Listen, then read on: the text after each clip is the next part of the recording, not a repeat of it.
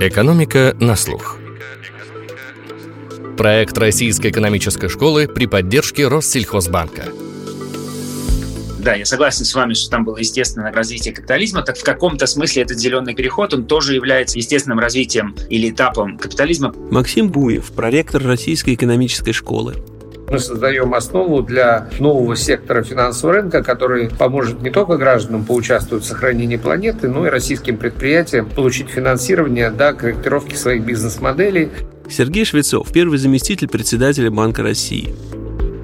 Привет, я Борис Сафронов. О чем думает инвестор, выбирая ту или иную бумагу в портфель? Выручка, прибыль, долг, мультипликаторы, менеджмент, конкуренты, перспективы. В последнее время появился еще один фактор – как компания влияет на окружающую среду. С его учетом инвестируется уже больше 100 триллионов долларов. За 10 лет с нуля до почти 700 миллиардов евро вырос рынок зеленых облигаций, а к концу года их будет больше триллиона. Интерес такой, что порой самые обычные бумаги пытаются представить зелеными. Появился даже термин – гринвошинг. Что это? Маркетинговый прием, модная тема, которая скоро пройдет, или будущее финансового рынка? Для чего и зачем используется зеленое финансирование? И правда ли, что оно зеленое? Об этом мы поговорим с проректором Российской экономической школы Максимом Буевым и первым заместителем председателя Банка России Сергеем Швецовым.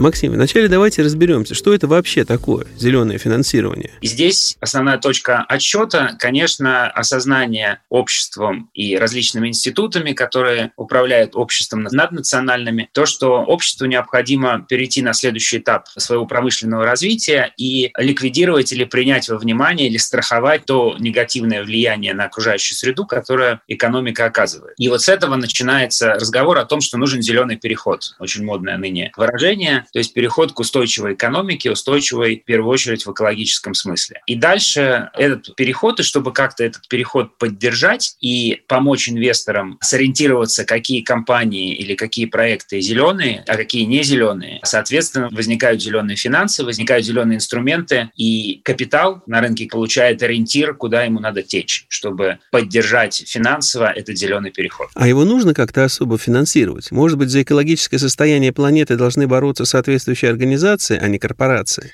И здесь много, очень много до сих пор непонятных вещей, потому что если мы посмотрим на то, как инвесторы подходят к проблеме инвестирования своих средств, инвестируют ли они в зеленые некие производства, что это означает? Это означает, что сама компания зеленая, либо компания совсем не зеленая, ее проекты зеленые. И чтобы понять вообще, в чем смысл такой игры или в чем смысл вот этого движения положить свои деньги в что-то зеленое, проект или компанию, опять-таки нам надо отмотать в истории и посмотреть, что вообще происходит. И здесь я вот люблю приводить этот пример. Сто лет назад примерно, чуть больше 130 уже, в 90-е годы 19 века индекс Dow Jones в основном составляли компании железнодорожные. И железнодорожные компании тогда были частными. А если мы посмотрим, какие компании входили в индекс Dow Jones 20 лет спустя, там, по-моему, была всего одна железнодорожная компания, а все другие компании были совсем не имеющие никакого отношения к железным дорогам. Почему? Потому что произошел сдвиг технологический, появился автомобиль, железные дороги как частное предприятие стало невыгодным, железные дороги взяли на баланс государства. А с точки зрения инвестора, и, собственно, если ты инвестировал в железные дороги как частный инвестор в 90-е годы, то через 20 лет ты оказался бы у разбитого корыта. И чем это похоже на сегодняшнюю ситуацию? В какой-то момент люди пришли к осознанию того, что необходимо как раз обращать внимание на негативный эффект, производимый экономикой на окружающую среду. И чтобы эффект нейтрализовать или интернализовать, как говорят экономисты, нужно тратить деньги, то есть его нужно страховать, то есть нужно нести расходы. Допустим, если мы говорим про выбросы CO2, углекислого газа, нужно ставить фильтры и так далее. Компаниям это не хочется делать, но представим то, что реально, если вот мы посмотрим на все известные запасы нефти сейчас, которые есть на балансе компаний, которые добывают нефть. Если мы сожжем, если эту нефть переработают, сожгут как топливо, то негативное влияние на уровень температуры воздуха и окружающей среды будет настолько сильным, что, в общем, в этом веке мы пройдем через точку невозврата. Наступит климатическая катастрофа. Мы этого не хотим. Это все, естественно, с оговоркой на то, что согласно действующим теориям, как деятельность человека влияет на потепление климата. Соответственно, если мы не хотим сжечь эту нефть, то эти активы нефтяных компаний, они окажутся невостребованными или stranded, как говорят по-английски, stranded assets. Это значит, что эти нефтяные компании не смогут реализовать те проекты, которые они, в принципе, планируют, и их выручка в какой-то момент, через некоторые там 10 лет, допустим, она будет уже не такой, как ожидается сейчас. И, соответственно, те инвесторы, которые инвестируют в нефтяные компании, они будут нести убытки. А какие это инвесторы. Если мы посмотрим на рынок, и про это мы сегодня еще поговорим, есть две большие категории инвесторов. Это институциональные инвесторы, пенсионные фонды, управляющие компании и страховые компании, которые в долгу инвестируют. И, соответственно, частные инвесторы, в общем, сейчас примерно это две такие одинаковые почти по размерам группы на рынке. Соответственно, если мы говорим про пенсии, и мы понимаем, что будет зеленый переход, и что мы не хотим потепления климата, что нужно изымать капитал из компаний, которые грязные, и инвестировать в компании, которые, скорее всего, выживут при этом зеленом переходе или будут ему способствовать, или будут победителями в этом переходе. Соответственно, нужен какой-то механизм, чтобы навесить этикетку. Вот этот проект или эта компания зеленая или нет. И вот с этого началась вот эта игра про то, что нужно инвестировать в зеленые бизнесы, бизнес является зеленым или не зеленым, а дальше, понятное дело, из этого маркетингового первоначального инструмента, просто как любая человеческая деятельность, возникают некие тенденции, которые ведут к даже надуванию зеленого пузыря. Появляются тенденции уже обозначать зеленым цветом не только компанию, возьмем Теслу какой-нибудь, а инструмент, выпускаемый под проектное финансирование или под какой-то поток выручки совсем грязной компании. Для чего это нужно? Для того, чтобы помочь в первую очередь инвесторам сориентироваться, что вот эта компания зеленая, а вот эта не зеленая, куда отправить свои средства. А кто эти инвесторы? Это большие институциональные инвесторы и частные инвесторы. И здесь вот очень интересная тоже вещь. Если мы смотрим на частных инвесторов, это большая группа. Там новое поколение, там появилось поколение Z, поколение X там, и миллениалы. У них, как говорят, новая этика. Для них важно, чтобы их инвестиции хорошо сказывались на окружающей среде и на вообще на среде, в которой мы живем. Это раз. А если мы берем институциональных инвесторов, институциональные инвесторы на данный момент, они приняли так или иначе под давлением ли государства, или просто из-за того, что они достаточно осознают хорошо, в какой среде мы живем, они следуют так называемым принципам ответственного инвестирования. Очень много. Это сеть компаний, которые следуют определенным принципам ответственного инвестирования, введенными Организацией Объединенных Наций, которые должны учитывать фактор влияния на окружающую среду в своей финансовой деятельности. И, соответственно, мы видим, что, с одной стороны, есть частные инвесторы, которые хотят инвестировать в зеленые компании, с другой стороны, есть коммитмент, есть обязательства институциональных инвесторов инвестировать действительно в хорошие зеленые проекты. И таким образом мы видим, что есть ученые, которые зазвонили в звонок, говорят, что нужно плохие эффекты на экономику принимать во внимание. Есть Объединенные Нации, надправительственные организации, которые выработали некие правила для ответственного инвестирования или sustainable goals, то, что называется устойчивого, правила устойчивого развития. Им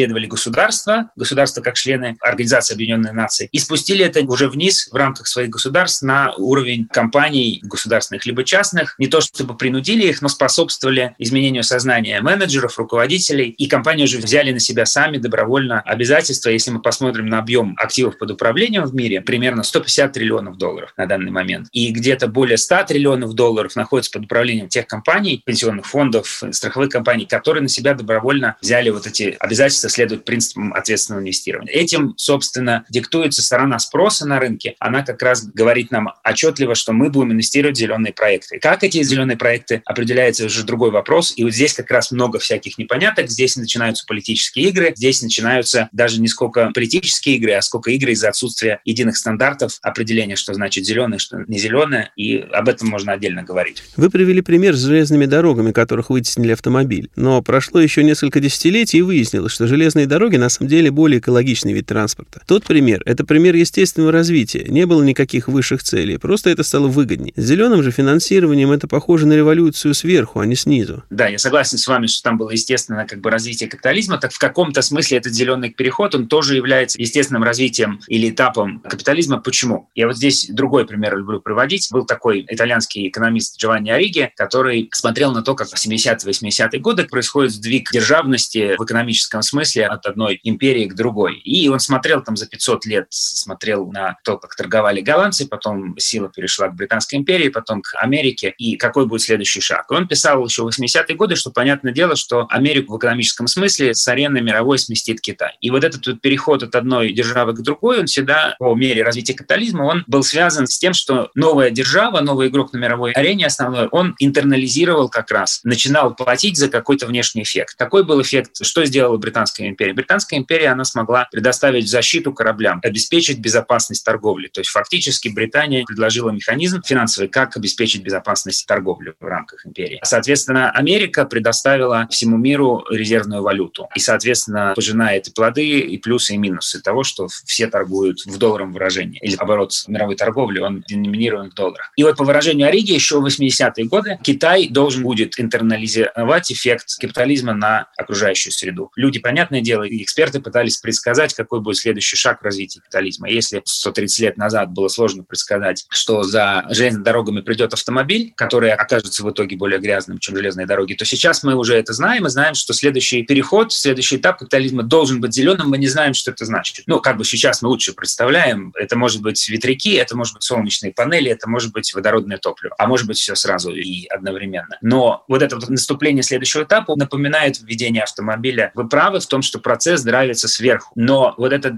то есть и регуляторами, и э, как бы спускается на нас сверху. Но эта революция сверху, она осознана на уровне наднациональных образований, в которых участвуют все государства в мире, и они как бы ратифицируют эти договоры. Словно Россия бы там или другие государства выступали бы против Sustainable Goals, целей устойчивого развития Объединенных Наций в 2005 году, когда, или чуть раньше, когда их принимали. Но мы не выступали, мы ратифицировали, тем самым мы приняли на себя некие обязательства, и теперь, естественно, происходит процесс сверху вниз, который государство формирует рынок и формирует правила игры. Буквально на днях была информация, что Китай за прошлый год построил ветряков больше, чем Европа, Южная Америка и еще несколько регионов поменьше вместе взяты. Там, правда, у них истекали субсидии, так что все-таки непонятно, насколько это естественный процесс или стимулирование сверху. Вообще, по поводу зеленого финансирования много скептиков. У управляющих есть такой маркетинговый прием. Если стали плохо идти продажи, создай новый фонд. Нет ли чего-то подобного с зеленым финансированием? Такая красивая упаковка обычного привлечения средств. Изначально, опять-таки, я подчеркну эту вещь, что махинации на рынке, они есть и будут в силу просто человеческой природы или природы капитализма. Но, естественно, такие вещи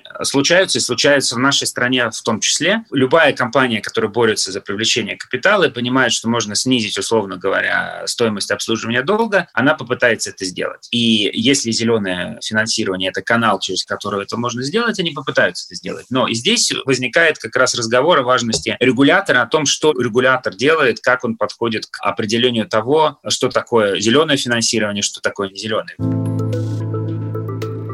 В России этот процесс точно происходит сверху. Почему наш регулятор сейчас озаботился этой темой и что здесь для него главное, об этом мы спросили первого заместителя председателя Банка России Сергея Швецова. Нет, мы заботились этой темой не сегодня и не вчера. Мы уже несколько лет ей занимаемся. Занимаемся совместно с регуляторами рынков капиталов других стран в рамках АИОСКа. И нами уже выпущены стандарты раскрытия информации по зеленым облигациям. Мы, собственно, сами стандарты выпуска зеленых облигаций. Есть соответствующий раздел листинга на московской бирже, где уже есть выпущенные зеленые облигации. Поэтому Россия, как и другие страны, этим занимается сознательно и ответственно уже достаточно долгое время. Означает ли, что все сделано? Нет, не означает. В мире нет единого стандарта раскрытия информации о зеленых инструментах, так же, как единой таксономии, которая позволяла бы инвесторам сравнивать аналогичные инструменты и выбирать то, что им кажется более интересным. Поэтому затраты сегодня на анализ зеленых инструментов у инвесторов гораздо выше выше. Тем не менее, они востребованы, мы это понимаем, и мы будем содействовать тому, чтобы такой анализ облегчить, создав единую таксономию, единые правила раскрытия информации. Очень важным элементом является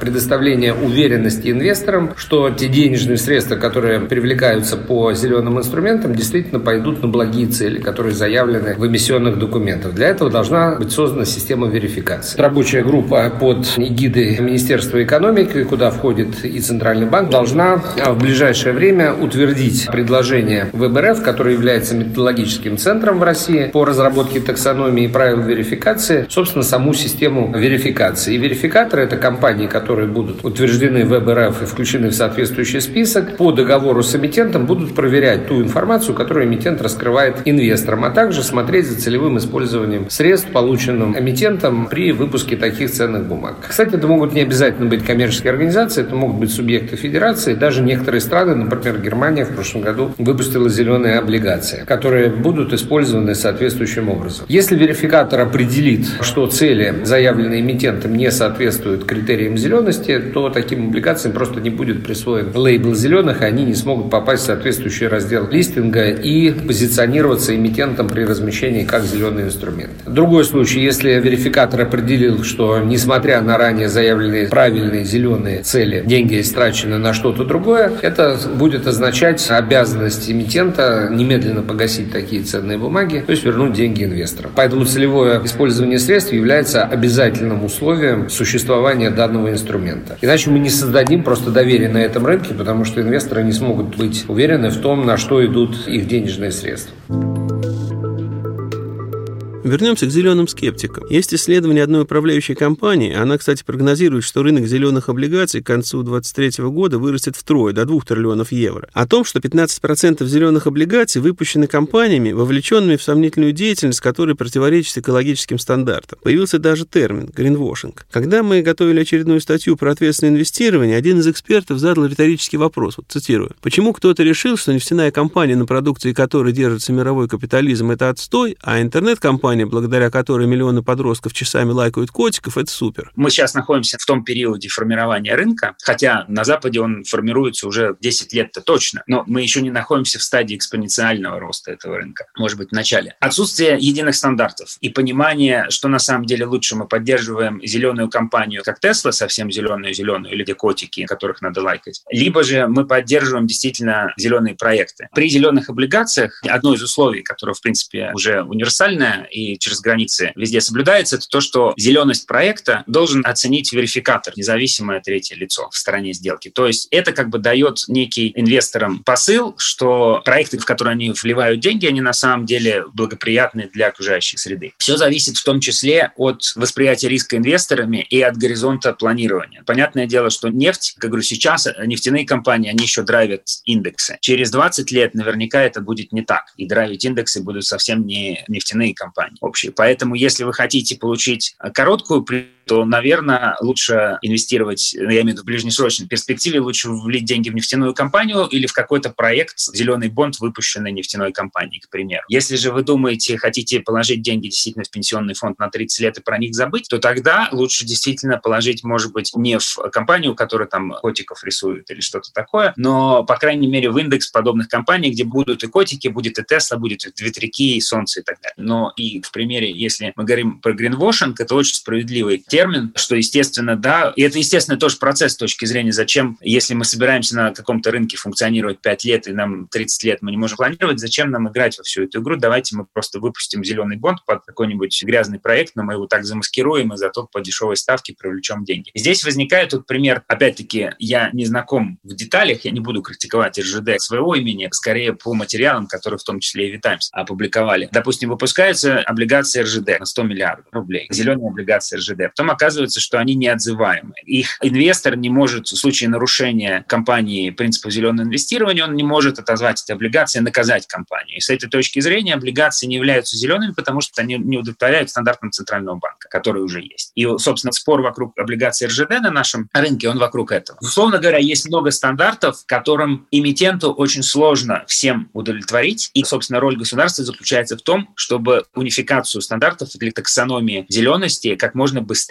предложить рынку. Это вот важный этап, и в разных странах успешность прохождения этапа находится, собственно, в разной стадии по отношению к успешности завершения этого этапа. Может быть, тогда проще не прописывать какие-то сложные стандарты облигаций, сделать проще, привязать доходность к какому-то параметру, например, воздействию на окружающую среду или к выбросам СО2. Добился цели, платишь меньше, не добился, платишь больше. Насколько вам можно вообще рублем или долларом добиваться от компаний, чтобы они становились более зелеными? Ну, это вот хороший вопрос, потому что говорить про какое-то число, про какой-то количественный показатель, допустим, мы смотрим на этот показатель и, соответственно, определяем зеленость проекта. И вот здесь вот как раз нужна стандартизация, которую нет, потому что вопрос, кто считает этот показатель, кто, условно говоря, измеряет температуру. Есть разные сайты, к примеру, которые говорят про погоду с разной степенью точности, потому что у разных компаний разные спутники, они по-разному измеряют температуру, там бывают расхождения. Соответственно, есть масса политических интересов, почему рассчитывателем того или иного параметра количественно должна быть одна компания или другая. И, соответственно, у государства пока не дошли руки, не только у нашего вообще, у государства, чтобы ввести единый стандарт. Какой именно параметр, кто именно считает и как именно считает. И мы вот эту чехарду или вот этот бардак мы видим, к примеру, если мы смотрим на то, как говорят, раскрашивают по температуре, смотрят на температуру портфеля. И аналитики разные компании смотрят на портфель инвестора какого-то, и давайте мы раскрасим по температуре, что это значит, посмотрим компоненты этого портфеля, как эти компании потенциально повлияют на цели вот как раз ООН по средней температуре, которая будет деятельность этих компаний компаний, как повлияет на температуру в мире к 2050 году. И цель он, чтобы температура не выросла больше, чем на 2 градуса. И дальше те аналитики, которые пытаются приписать некую температуру портфелю из деятельности, анализируя деятельность компаний, они приходят к тому, что они используют разные методы, разные математические методы, разные методы инженерные, как деятельность тех или иных компаний, как они вообще вменяют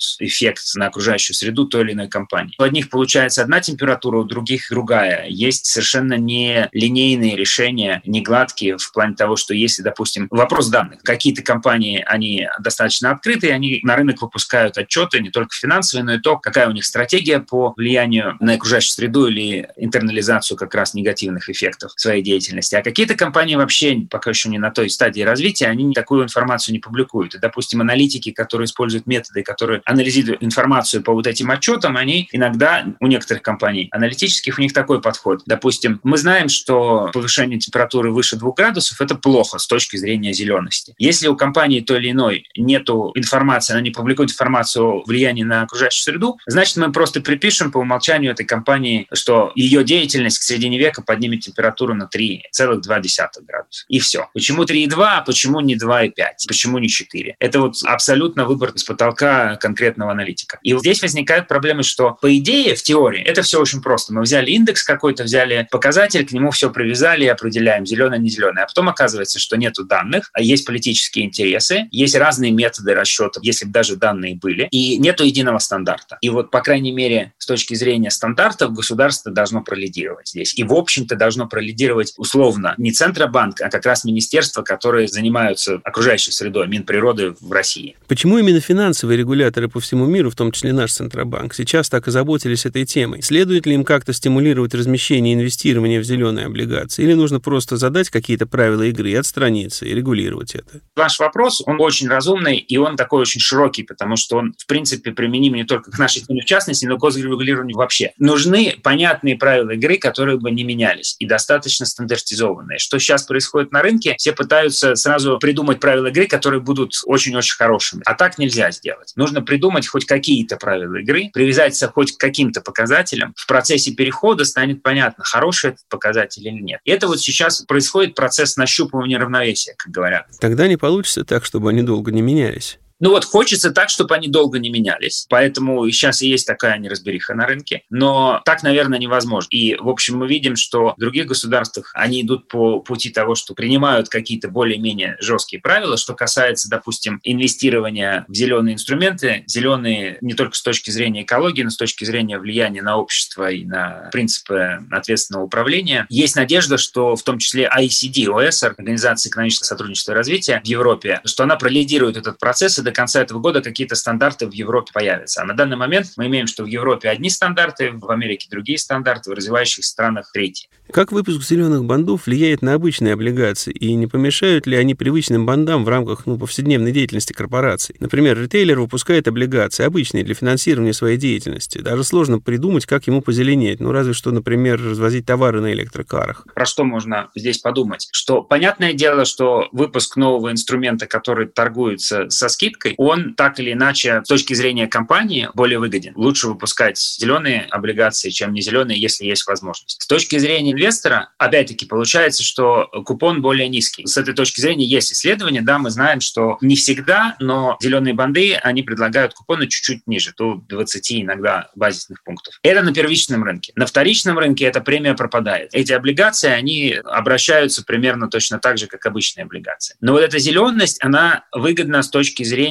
лучшего привлечения именно тех инвесторов, для которых зеленость важна. И здесь вот про это мы знаем, что происходит сдвиг сейчас на стороне спроса на рынке. Вот это, кстати, очень интересная история ковидная прошлого года. Появляются новые когорты инвесторов, новое поколение инвесторов, которым важен тот или иной аспект, в частности, зелености. Огромный приток, если мы посмотрим на зеленые фонды, то, что ESG называются биржевые фонды, в них огромный приток денег произошел в прошлом году, когда начались карантины. Почему? Потому что когда экономики посадили на карантины, всему миру, все ушли в онлайн. Ожидание многих людей, частного инвестора, вылилось в то, что вот этот зеленый переход, вот мы его видим. Мы его видим по другой причине, но вот он как бы случается, мы уходим в онлайн, поэтому нужно инвестировать в Zoom, поэтому нужно инвестировать в какие-то зеленые проекты. И это очень хорошо видно по потоку средств, который устремился в эти биржевые фонды. Затем мы знаем вот эту историю под конец года с GameStop, с акциями, да, которые разогнали. Что мы видим? Что, во-первых, за ковид увеличилась вот эта сила частного инвестора. Может быть, просто потому, что люди сидят дома, у них появилось больше времени играть на бирже. А в странах вроде Америки, где очень много частных денег обращается на бирже, это важный фактор. И мы что видим? В начале года идет вот эта история про зеленое финансирование. В конце года мы видим некую вирусную историю про GameStop. С этой точки зрения мы видим, что да, вирусность идей, она сейчас становится очень важной для финансового рынка, и с этой точки зрения она, естественно, усложняет привлечение денег. Если история зеленая вирусная, то все будут покупать, даже те инвесторы, которые вообще не понимают, что такое зеленое инвестирование, они ринутся в этом направлении и не будут покупать другие банды или там другие акции других компаний. С этой точки зрения действительно есть дополнительная конкуренция. Но помимо этого есть инвесторы институциональные, и у них повестка понятная, она предсказуемая, они движимы как раз обязательствами, которые они на себя взяли по принципам ответственного инвестирования, и у компании есть выбор, они могут так или иначе что-то структурировать, ну, в рамках оговоренных правил, если правила понятны, что-то структурировать как зеленый бонд, что-то как не зеленый, если их деятельность позволяет действительно через зеленое финансирование, по крайней мере, под конкретные проекты привлекать деньги. Проблема у нас в России в том, что у нас еще нет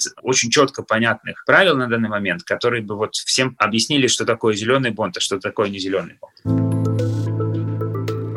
Собирается ли Центробанк стимулировать выпуск зеленых облигаций и инвестиции в них, либо ограничиться разработкой стандартов? И как он предполагает отделять настоящие зеленые облигации от псевдозеленых, рассказывает Сергей Швецов. Выпуск зеленых облигаций – это добровольное явление. Не могу сказать, что по зеленым облигациям доходность будет существенно ниже, чем по обычным облигациям того же самого эмитента, но какая-то премия может быть, исходя из мотивов инвесторов не только получать прибыль, но и содействовать сохранению нашей планеты для будущих поколений. Те компании, которые не просто будут выпускать зеленые инструменты под конкретную зеленую задачу, а будут стремиться самим стать зелеными, то есть весь свой бизнес перестроить в соответствии с требованиями устойчивого развития, вот для них, скорее всего, доходность будет ниже, чем для других компаний, потому что способность компании учитывать цели устойчивого развития в целом означает хорошее корпоративное управление, следовательно, меньшие риски введения бизнеса, большую вероятность для инвесторов, что деньги вернутся и будут погашены. Это очень важно, и есть статистические исследования на этот счет, учитывать это в своих метриках. Как я уже сказал, задача Центрального банка – дать возможность всем нашим гражданам поучаствовать в сохранении планеты. Облигация – это инструмент с не очень большим номиналом, как правило, 1000 рублей, то есть он доступен обычным инвесторам. По облигациям есть рейтинг, с помощью которого инвестор достаточно легко определит уровень риска. Ну а биржа, собственно, гарантирует юридическую значимость той документации, следит за раскрытием информации. И если биржа отнесла облигацию в раздел листинга «Зеленые инструменты», инвестор может быть убежден, что это действительно зеленый инструмент. Про верификаторов я уже сказал. Так вот, задача Банка России действительно создать стандарты, когда выпускать такие облигации с одной стороны будет легко для эмитентов, а с другой стороны удобно для инвесторов их сравнивать между собой, потому что информация разгрывается в рамках единой таксономии по одним и тем же правилам. То есть сравнимость очень важный элемент роста этого рынка. Будет ли субсидирование со стороны правительства, должно решить правительство. Что касается лже-зеленых облигаций, облигаций, то действительно на финансовом рынке иногда присутствуют элементы мошенничества, поэтому наша задача создать такую систему контроля, которая бы минимизировала вероятность появления лже-зеленых инструментов, на которые граждане будут идти, видя в них название «зеленые». Мы будем вести разъяснительную работу, где покупать, как покупать такие инструменты, чтобы упредить потери денег граждан, которые могут попасться на недобросовестную рекламу, использующую эмоциональный порыв гражданина помочь сохранить планету и принести свои деньги тому, кто продает зеленые инструменты. Самое время поговорить про Россию. У нас в бюджете заложено 24 миллиарда рублей, большие, между прочим, деньги, на субсидирование процентной ставки по зеленым облигациям, а выпущено всего 125 миллиардов по номиналу. Из них 100 — это выпуск РЖД, о котором вы говорили, который тоже непонятно, насколько зеленый. Почему так мало? И изменится ли это? Это тренд, и мы просто отстаем от Европы на несколько лет? Или это специфика нашей страны? У нас очень высока доля нефтяной, угольной и прочей не самой чистой промышленности. Но здесь комбинация двух вещей. Не сколько даже про отсталость говорить нужно, а про то, что нас окружает. В Европе и в Америке есть вот это движение со стороны инвестора. Так или иначе их интересует зеленая тема, они готовы в это вливать деньги. У нас это не так. Почему? Потому что у нас только-только реально частный инвестор в большом объеме начинает приходить на рынок. Во-вторых, мне очень нравится вот тоже параллель с книжкой «Незнайка на Луне». У Носова есть замечательный момент, когда на Луне происходит революция социалистическая коммунистическая. И старые богачи, которые живут в большом-большом доме со многими комнатами, от них уходит прислуга, и они говорят, ну что, говорит, у нас теперь никто дом не убирает, поэтому мы будем жить в одной комнате, когда ее загадим, перейдем в другую. Когда загадим ту комнату, перейдем в третью. Это на самом деле замечательное же описание того, что происходит в России. У нас просто очень большая страна, и мы часто этих экологических проблем, мы их не видим, они в каких-то дальних уголках нашей Родины. Ну да, последние пять лет аукнулась история с мусором. С мусором мы заметили. А в Европе это заметили раньше, и поэтому инвесторы там эту идею переварили, они понимают, что нужно инвестировать в зеленые вещи, нужно инвестировать в переработку мусора и так далее. Мы еще к этому не пришли. С этой точки зрения мы отстаем. А с другой стороны, второй фактор, который вы сказали, у нас структура экономики такая. Мы живем за счет грязного производства, но мы от него уходим по той или иной причине. Ну, во-первых, тенденции мировые такие. Мы зажаты между Европой, которая хочет быть зеленой, и теперь зажаты между Китаем, который тоже за прошедший год объявил о том, что к 2060 году у них будет на балансе нулевой выброс. Ну, они будут фильтровать фактически весь СО2. Вот. Поэтому не мытьем, так катанием мы вынуждены играть в эти игры, и постепенно мы сами осознаем, как инвесторы, что на самом деле это проблема, и мы ее начинаем видеть. Кстати, РЖД почувствовал это влияние, потому что один из крупнейших в мире облигационных фондов, ПИМКО, они сказали, что мы бы рады купить ваши облигации. Да не можем, потому что у вас очень большая доля бизнеса приходится на перевозки угля. Мы с такими компаниями не можем иметь дело. Это вот, кстати, замечательный пример к вашей реплике до этого, когда вы цитировали, говорили, что почему не надо инвестировать там в котиков, почему не инвестировать в нефтяную компанию, которая драйвит рынок, а наоборот инвесторы говорят, что надо инвестировать в котиков. Вот пример Пимка и РЖД. Вот, насколько я понимаю, у тех фондов, которые отказались инвестировать в облигации РЖД, у них как раз подход основан на том, именно у этих фондов, что они оценивают зеленость не только по конкретному проекту или под что выпускаются облигации, а даже по структуре выручки, на чем она зарабатывает зарабатывает деньги. Если она перевозит уголь, это плохо. А если бы она делала деньги только на перевозке пассажиров, это хорошо. И вот в этом проблема, с которой столкнулась РЖД, в том, что есть компании, которые смотрят на зеленость только с точки зрения проектов, а есть компании, которые начинают анализировать структуру выручки. И так получается, что да, действительно, на данный момент компания, которая по другим критериям совсем не грязная, вносит свой вклад в загрязнение экономики тем, что перевозит уголь, что в нее нельзя инвестировать. Есть компании, которые примут инструменты, купят инструменты, инструменты у такого бизнеса, а есть компании, которые нет. И РЖД столкнулась с тем, что Пимка, ну, а как бы по совокупности Пимка самый большой дом, который занимается торговлей бандами в мире. Оказалось так, что они действуют принципом того, что нужно анализировать даже источники выручки компании. А какой подход вам кажется более правильным? Поддерживать чистые компании или помогать исправиться хорошим, но грязным? На этот вопрос сложно ответить. Это как раз как в старом анекдоте, что кто закрутит лампочку правильно, что рынок сделает это, что вот правильный подход отфильтрует рынок. Безусловно, есть бизнесы, которые сейчас грязные, но у которых есть большой потенциал озеленения. И мы это, в частности, видим на примере некоторых автомобильных компаний, которые были грязными, к примеру, Toyota, которые, ну, возможно, в какой-то момент, может быть, даже из-за моды выпустили электромобиль или там гибридный автомобиль типа Prius, из которого началась целая тенденция к озеленению всего производства Toyota, и Toyota сейчас один из наиболее зеленых автопроизводителей. И вот с этой точки зрения Toyota, ну, уже как бы в ретроспективе мы понимаем, что Toyota надо было бы помогать, если бы мы стояли сейчас перед необходимостью инвестировать в производство С другой стороны, есть компании, которым не поможет никакое озеленение, или оно, в принципе, наверное, невозможно. И я так подозреваю, что какие-то из крупных нефтяных гигантов, энергетических компаний, которые мы знаем, не буду называть имена, но что они при всех усилиях зеленый переход не смогут совершить. И да, это сложно сейчас сказать, рынок нам даст на это ответ, но, безусловно, есть грязные на данный момент бизнесы, которые смогут себя найти в новом качестве, в новой экономике.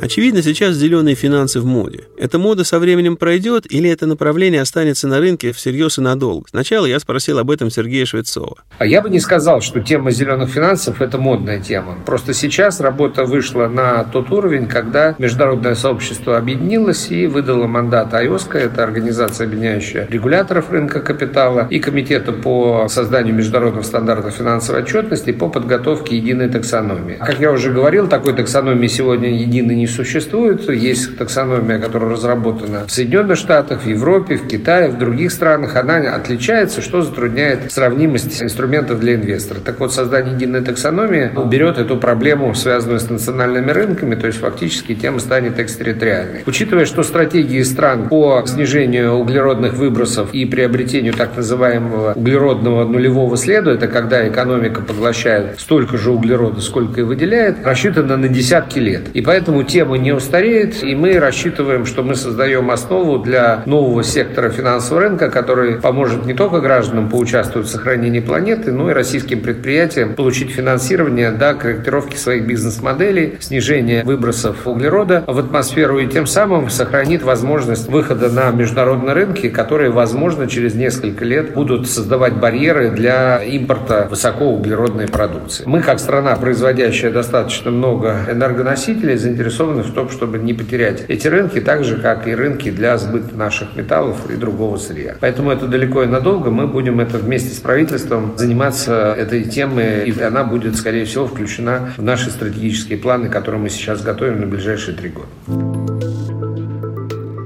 А вот ответ на тот же вопрос Максима Буева. Ну, я уверен, что эта мода не пройдет, и что, в общем-то, это не мода, а в каком-то смысле осознанная необходимость. Но вот что может произойти, через 50 лет окажется, что потепление климата ну вообще никак не связано с деятельностью человека, и что мы так или иначе ошибались. Вероятность такого есть. Но что это означает, что мы выбрали путь озеленения в целом, как экономика земного шара, как человечество, то, что мы просто придем к более зеленой экономике, а опасность, которую мы видим сейчас, окажется ложной. Ну, с этой точки зрения, это не такой плохой результат будет.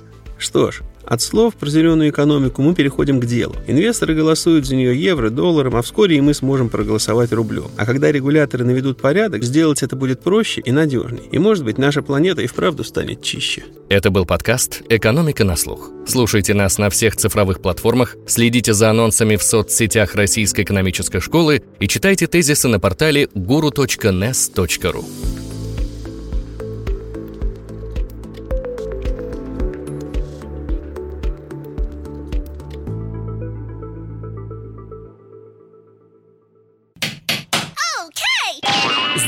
В CM Records. cmrecords.ru. Любая озвучка.